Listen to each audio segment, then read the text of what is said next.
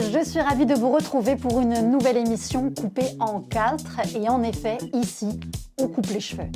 Mais bien plus encore, car dans quelques instants, nous allons découvrir un nouvel invité qui va non seulement se refaire une petite euh, beauté, hein, oui, mais qui va aussi venir se confier. En gros, une coupe de cheveux, c'est un témoignage de vie. Et encore une fois, je vous l'assure, nous allons nous laisser surprendre par le témoignage d'une personne qui a décidé un jour de tout donner à Dieu. Pourquoi et comment C'est ce que nous allons découvrir très vite.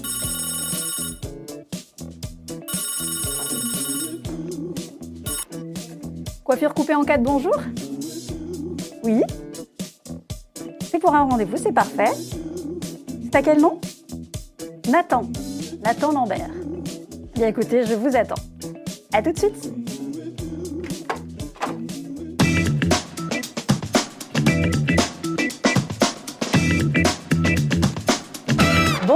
Nathan. Salut, ça va bien? Oui, très bien, installe-toi. Alors Nathan, bienvenue dans ce salon de coiffure coupé en quatre. Alors euh, ici, je suis là pour mettre un peu d'ordre dans tes cheveux. Tu es là pour te faire coiffer, mais aussi pour te faire parler. Alors tout d'abord, dis-moi ce que tu aimerais que je fasse euh, d'un point de vue esthétique.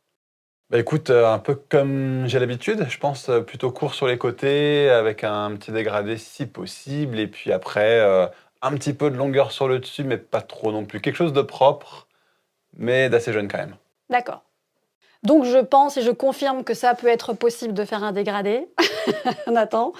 Alors euh, ça c'est pour le côté capillaire, mais qu'en est-il de toi, Nathan Lambert? Alors je sais aujourd'hui que tu es euh, auto-entrepreneur, mais aussi pasteur, que tu es né à Londres, mais que tu as grandi à Paris euh, depuis l'âge de 3 ans. Tu es né dans une famille chrétienne. Alors, donc pour toi, la notion d'un Dieu créateur, c'était plutôt euh, un raisonnement limpide? Oui, oui, oui. Euh, j'ai toujours eu l'impression que, que Dieu était dans ma vie, qu'il existait, euh, qu'il est vrai, qu'il est réel. j'ai petit à petit développé une, une relation avec lui avec le temps. Mm. Même s'il y avait certaines choses qui étaient vraies dans ma tête, ça a pris du temps pour que ça devienne vrai dans mon cœur, quoi, on va dire. Hum, Le fait de voir tes parents, ça a été toujours un modèle? Ah, toujours. Toujours, toujours. Ils ont été euh, des modèles ex- exceptionnels déjà en tant que parents, euh, strictement, euh, sans même inclure la partie spirituelle, mais aussi au niveau spirituel. ils m'ont énormément appris, énormément formé, énormément apporté, énormément transmis. Ouais. Donc l'importance aussi de, de l'exemple que les parents peuvent donner à leurs enfants quand même quand on baigne dans un milieu chrétien. Ah, mais complètement. Mm. je- je- J'en ai été au bénéfice de façon incroyable. Je ne peux pas quantifier à quel point euh, ça a été important pour moi. Ouais. Mm. Donc euh, en effet, hein, pour toi, le Dieu d'amour, c'était oui, le Dieu du miracle aussi. Quoique, apparemment, quand il s'agissait du porte-monnaie et des finances, c'était un petit peu plus compliqué, Nathan. Et c'est ce que nous allons découvrir dans la partie coupe de cette émission, coupée en quatre.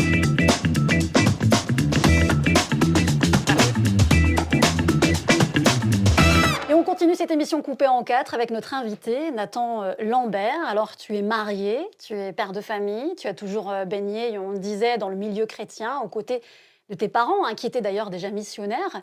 Euh, donc, on peut dire que pour toi, vivre par la foi, c'était normalement acquis. Et pourtant, il y avait un domaine en particulier qui pêchait un peu, hein, si je peux me permettre, et notamment dans le domaine des finances, Dieu ne faisait pas forcément partie de l'équation.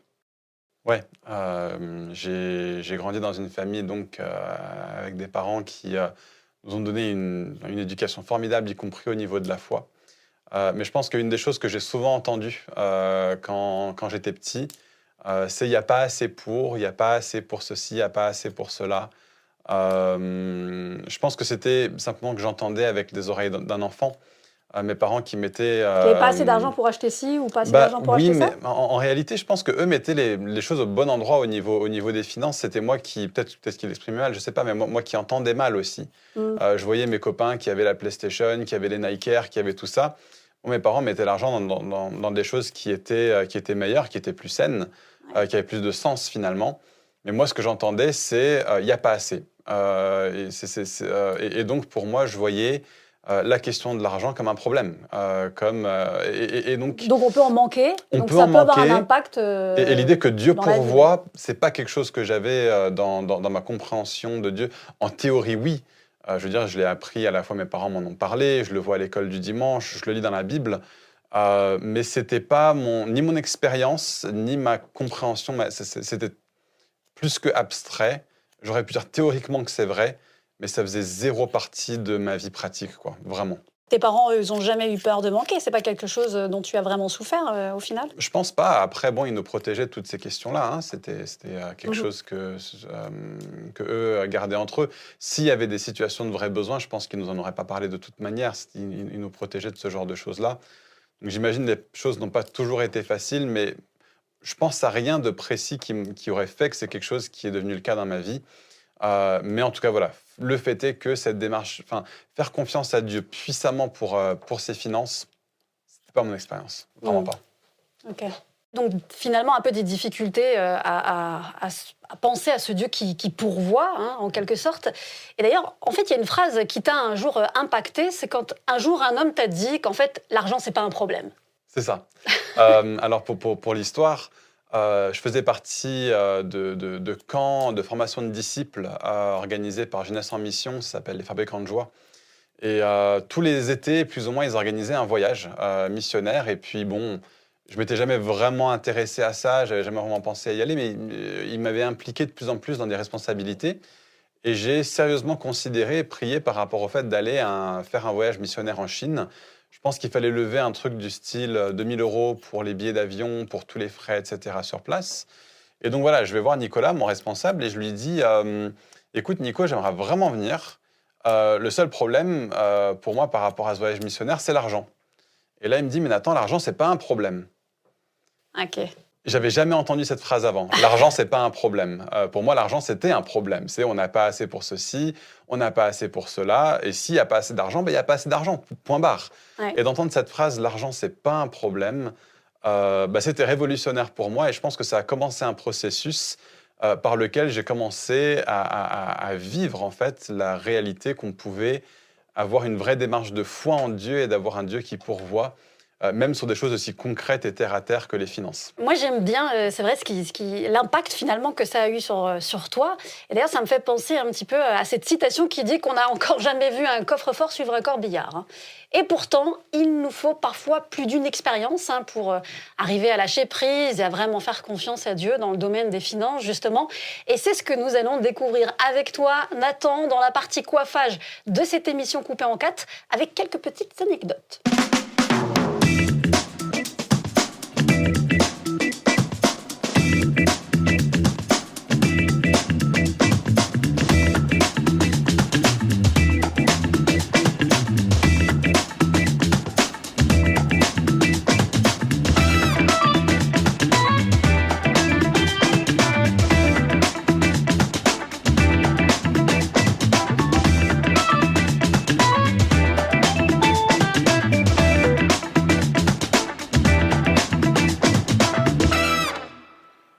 Continue dans cette émission coupée en quatre avec notre invité Nathan Lambert, une coupe de cheveux pour un témoignage de foi, toujours aussi enrichissant en effet, euh, puisque nous parlons aujourd'hui justement de la confiance en Dieu pour les finances. Et oui, le Dieu qui pouvait, qui pourvoit, pardon, c'est pas forcément euh, ton point fort hein, finalement. Ouais, euh, en tout cas, c'était clairement quelque chose sur lequel Dieu a dû me travailler mmh. avec le temps. Et euh, je pense qu'il m'a fait traverser les choses qu'il m'a fait traverser parce qu'il voyait que bah, là-dessus, il y avait du boulot, Nathan. Quoi.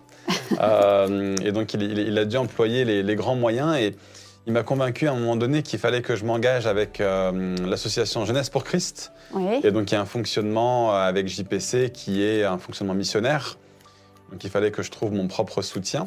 Au début, c'était un mini pas de foi parce que bah, mon épouse Rebecca avait un très bon travail dans une, grande boîte avec un bon salaire et on arriverait à faire bah, à tourner euh, juste avec ça, quoi, simplement. Là où est venu vraiment le pas de foi, c'était au moment de la naissance de notre premier enfant. Euh, parce qu'on avait déjà la conviction que euh, Rebecca allait rester à la maison pour s'occuper euh, de nos enfants, en tout cas pendant leurs euh, jeunes Donc, années. Euh, d'arrêter de travailler et finalement de se retrouver que sur ton salaire? Exactement, qui n'était même pas suffisant pour couvrir euh, le, le- le prêt, l'emprunt immobilier, Euh, sans compter les charges, sans compter de quoi manger, de quoi se vêtir, les couches pour un enfant et toutes les, tous les frais qui viennent avec ça. Alors, du, coup, pour le, le Dieu qui pourvoit, là, il fallait qu'il se mette. euh, Ah bah il fallait vraiment qu'il se soit mette en route. Ah bah là il fallait vraiment que ce soit concret et donc on a dit bah ok, enfin on sent que Dieu nous a m'a parlé à la fois de bosser à JPC, a parlé euh, du fait que Rebecca se mette à disposition euh, de nos enfants pour les, euh, les, les premières années de leur vie. Et, euh, et donc voilà, on y allait et puis bah, les, les, les mois avançaient et puis mon soutien n'augmentait pas.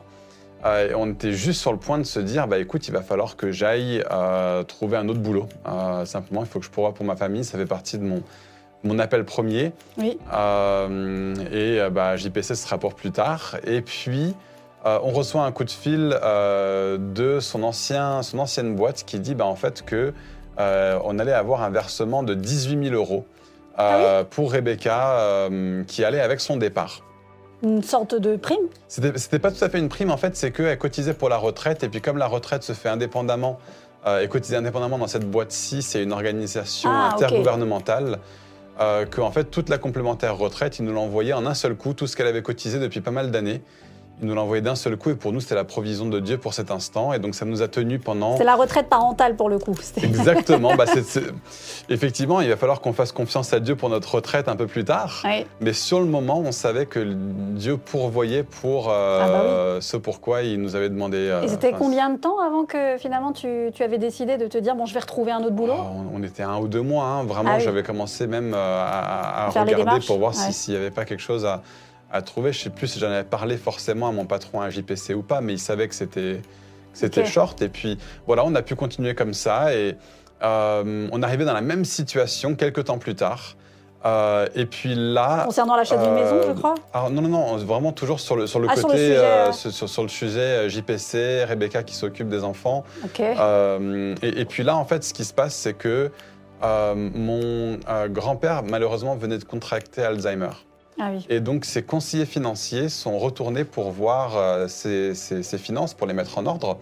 Et il s'est rendu compte que ma grand-mère, qui était décédée 14 ans plus tôt, avait mis de côté un fonds pour chacun des petits-enfants et qu'il y avait 35 000 euros qui nous étaient dus. Et donc, ça nous a euh, tenus encore pour euh, Ah oui. euh, deux, deux années de plus, que exactement, vous avez pu toucher à ce moment-là? Qu'on a touché à ce moment-là. Parce que généralement, c'est des fonds qui se débloquent quand même bien plus tard. euh. Eh ben, ça s'est débloqué simplement parce que, en fait, ça aurait toujours dû être, enfin, ça, ça aurait dû euh, être mis à notre disposition au moment du décès de ma grand-mère, 14 ans plus tôt. Euh, Ah, C'était en réserve, au final. C'était en réserve et Dieu, Dieu nous l'a gardé pour nous. Et, et c'est beau. la, la- la mauvaise nouvelle de la maladie de mon grand-père, Mm. euh, Dieu s'en est servi euh, pour débloquer cet argent juste quand il le fallait. Donc ça nous a gardé bah, à flot financièrement pendant tout le temps où Dieu nous appelait à être à JPC. Et puis ensuite, on m'a proposé un stage pastoral pleinement rémunéré euh, en Angleterre. Et donc à ce moment-là, ce- cette saison-là de, de- de pas de foi était passée et Dieu nous a appris beaucoup de choses. Quoi. Ouais. Alors moi, ça me rappelle carrément en plus ce verset qui dit que Dieu change le mal en bien. Là, en l'occurrence, c'est- vraiment le cas. Ouais, ouais. Et puis encore une autre petite anecdote, je crois, où Dieu a continué encore à, à affiner finalement euh, cette perception euh, pour toi, pour vous, hein, d'un Dieu qui pourvoit. C'est quand tu as voulu faire l'achat d'une maison. C'est ça. Alors pas tout à fait. On était propriétaire d'une maison euh, en banlieue parisienne et Dieu nous a parlé à travers deux paroles prophétiques de déménager sur Paris même. Alors acheter dans Paris, on n'avait pas les moyens pour ça, mais le- être locataire, c'était jouable. Le seul problème, c'est qu'on met la maison en vente et la maison ne vend pas. Un an, la maison ne vend pas. On fait des travaux, on fait de l'aménagement, elle vend pas. Au bout d'un moment, on se rend compte que Dieu n'a jamais promis qu'il pourvoirait avant qu'on lui obéisse. Ah. Euh, et donc, on a décidé qu'on allait déposer des dossiers pour être locataire dans Paris sans avoir vendu la maison, ce qui voudrait dire qu'on aurait à payer l'emprunt et Plus un, loyer. voilà, plus le loyer. Et euh, donc, sans avoir vendu la maison, on dépose des dossiers et puis euh, on part en vacances et un jour, on reçoit un coup de fil de la part d'une des agences immobilières parisiennes qui nous dit voilà, votre dossier a été accepté sur un appartement, qu'est-ce que vous faites? Et là, j'ai dû en un clin d'œil prendre la décision. Je n'étais pas à côté de Rebecca, j'ai dit oui, on prend. On prend l'appartement, on n'a pas vendu notre maison. Donc je vais l'annoncer à Rebecca. Et là, on se dit, Seigneur, il faut vraiment que tu vendes notre maison. Ça, c'était le, le vendredi de nos vacances. Mais c'était un vrai pas de foi, un vrai pas d'obéissance. Ah, dire, un euh, pas de foi énorme. euh, bah oui. Oui, oui, on n'avait aucun filet de sécurité. Euh, au- au- trois mois plus tard, on aurait, été à- on aurait dépensé toutes nos, hum, nos économies en payant le loyer Mais- et euh, le prêt immobilier en même temps. ouais. Je- trouve que c'est pas évident entre faire le pas de foi et le pas de sagesse. Oui, Comment on, effectivement. fait, comment on fait la différence Bah, au final là- Là-dessus, on était, on était juste convaincus en fait. On Ah était là, c'est une, convaincus. c'est une histoire de conviction? Là, là, oui, là oui. J'en avais même parlé à des personnes euh, de bons conseils euh, qui étaient présentes dans ma vie à cette époque-là et qui m'avaient dit Nathan, je le ferai pas à ta place, mais avec Rebecca, on a prié, on s'est dit non, non, Dieu a promis euh, qu'on emménagerait dans Paris. Et les paroles prophétiques étaient tellement claires, tellement confirmées, ça correspondait tellement à notre saison au niveau de notre implication dans l'Église où on était à l'époque en plein cœur de Paris. On savait que c'était Dieu et on savait qu'on pouvait lui faire confiance. Euh, et euh, donc ça, c'était le, le vendredi. Le dimanche, on reçoit un coup de fil de notre agence immobilière en banlieue qui nous dit on a une offre sur votre maison. Ah, Deux jours après qu'on ait pris jours le pas de après que foi, vous ayez. alors que ça faisait un an que la maison ne vendait pas, même pas de deuxième visite. Euh, et donc on a pu vendre la maison et Dieu a pourvu et maintenant on habite dans euh, l'appartement qu'il avait pour nous dans le cœur de Paris. Incroyable. Mhm. Eh ben moi j'ai envie de dire, bah voilà, effectivement, ce qu'on appelle le miracle de la foi. Alors peut-on s'imaginer qu'il fallait passer par là pour arriver là où Dieu t'attendait? Au carrefour finalement de l'appel hein, qu'il avait déposé sur ta vie, sur euh, la vie aussi de ton épouse Eh bien c'est ce que nous découvrirons dans la partie finition de cette émission coupée en quatre.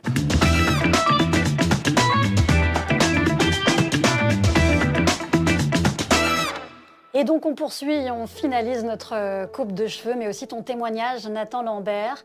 Après de rudes épreuves pour apprendre à lâcher prise aussi sur les comptes en banque, le Dieu qui pourvoit est aussi celui qui avait déjà préparé un chemin tout tracé, et notamment pour te pousser à implanter euh, de nouvelles églises. Ce que tu et là tu l'exprimes comme ça en plein désert au final. Bah, je pense que je l'exprime comme ça parce que la réalité, c'est qu'implanter une église, Mhm. c'est partir de rien. Euh, c'est partir de rien, peut-être une petite équipe, euh, et puis faire confiance que Dieu peut faire survenir quelque chose là où il n'y a rien qui existe. Euh, donc effectivement, on s'est retrouvé euh, à, être dans une situation où Dieu nous a appelés à implanter une église. Euh, ce qu'on a fait, donc c'est l'église de, de laquelle je suis responsable aujourd'hui avec deux autres gars. Dans quel côté? à Paris, à, À Paris, près, près de la gare Montparnasse. Donc l'église s'appelle Fireplace et puis on vit des très belles choses. Mais donc voilà, je suis aussi responsable maintenant d'une équipe euh, qui cherche à euh, développer euh, et revitaliser certaines églises dans le nord de la France, mais aussi ensemble avec ces différentes églises en implanter de nouvelles. Et, et je t'avoue que hum, c'est quelque chose duquel j'avais entendu parler quand Dieu m'avait appelé au ministère. À l'âge de 17 ans, 18 ans, l'implantation d'église, des gens me demandaient est-ce que je me verrais implanter une église un jour? Et Ça te parlait à l'époque? Ah non, ça, mais ça me parlait pas, surtout je pense parce que j'avais peur. Hmm. Commencer à partir de rien. De tout et bâtir, partir de rien et, devoir Ouais. faire confiance à Dieu, quoi. Que là où il y a rien, il y a quelque chose qui peut, qui peut survenir. Bah, c'est la même histoire avec les finances. Là où il y a rien, Dieu peut pourvoir quelque chose. Et il y a toujours assez pour les choses que Dieu euh, nous appelle à faire. Donc je pense que cette préparation au niveau des finances, c'est aussi quelque chose que Dieu travaillait de façon plus générale en moi au niveau Finalement, de ma changement. capacité à avoir foi en fait en lui. Ouais, c'est- même un changement de mentalité, Vraiment, ouais. de perception de, de Dieu et de sa manière d'intervenir dans ta vie. Oui, c'est ça. C'est passé d'un d'un stade où, je, où, où- où ce qui est présent dans ma vie doit venir de ce que moi je fais, en dehors de la provision de Dieu, finalement me reposer sur ma propre sagesse et ma propre intelligence, mes propres capacités, ma propre, euh, mes propres compétences, et puis faire confiance que non, en fait, ça n'a rien à voir avec ça. Euh, si, si- si Dieu demande quelque chose, c'est lui qui pourvoit les moyens pour ce qu'il demande. Euh, il, donne à la mesure de ce qu'il leur donne. Euh, et et- et j'ai- je suis devenu un témoignage de ça. Mais malgré moi en fait c'était pas du tout mon ma façon d'être à la base en fait. Ça va complètement à l'encontre de ma euh, de, de mes dispositions naturelles Bon, bah nous voici à la fin de ta nouvelle coupe de cheveux. Dans un instant, tu vas te découvrir, hein, Nathan, car je rappelle quand même à nos téléspectateurs que Nathan ne se voit pas depuis le début de cette émission. Il ne sait donc absolument pas si je ne lui ai pas fait une petite crête ou ce genre de petite fantaisie qui d'ailleurs me titille bien hein, depuis le début. Mais j'ai une bonne nouvelle pour toi, Nathan. Là aussi, pas d'inquiétude. Dieu pourvoit, les cheveux repoussent. Hein de plus, nous découvrirons tout ça en même temps que ton précieux conseil dans la partie finition de cette émission coupée en quatre.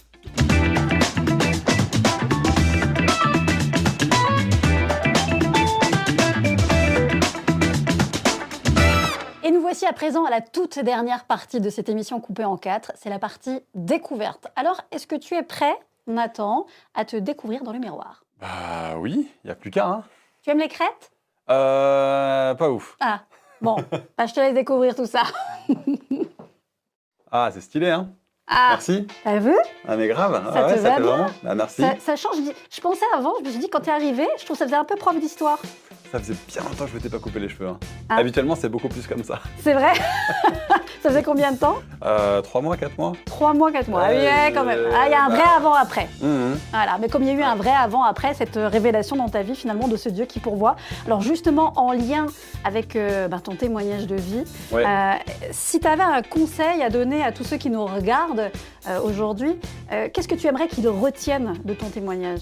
Euh, J'ai l'impression que le, plus simple, c'est quand Dieu demande de faire quelque chose, obéissez. Euh, parce que Dieu pourvoit, tout simplement. Et un, petit peu comme Pierre, euh, Jésus lui demandait d'aller marcher sur l'eau.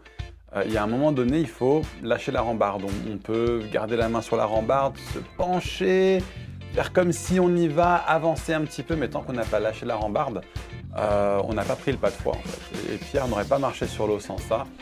Et euh, je dis souvent à des gens qui demandent de vivre des choses miraculeuses, qui demandent à avoir des témoignages de ce que Dieu fait dans la, dans, dans- enfin, que dans, dans la vie des autres, que Dieu le fasse dans leur vie à eux aussi. Je leur dis en général, bah, au moins positionnez-vous euh, pour qu'il puisse y avoir un miracle. Sans ça, il n'y en aura pas.